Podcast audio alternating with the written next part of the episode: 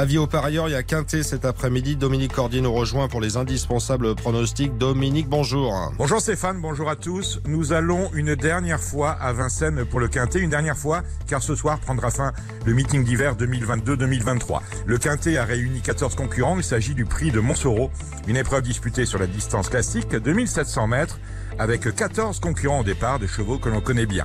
Et notamment mon favori, le numéro 10, Cyrano de B. On n'a pas écrit Cyrano de Bergerac parce que c'était beaucoup trop long. Cyrano de B qui reste sur une belle quatrième place dans cette épreuve. Il connaît ce parcours comme sa poche et il devrait très bien faire dans ce lot à sa merci. Attention donc à nos favoris. Le 10, Cyrano de B.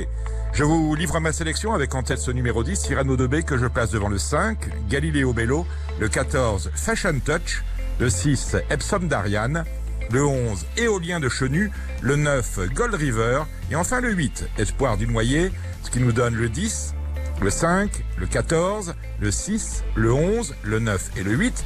Le départ de la course est prévu à 15h15. Nous nous retrouvons Stéphane dans une heure avec l'outsider de RTL. À tout à l'heure, Dominique Cordier. D'ici là, pour les amateurs, RTL.fr à disposition pour les pronostics. Quintet à Vincennes, bien entendu.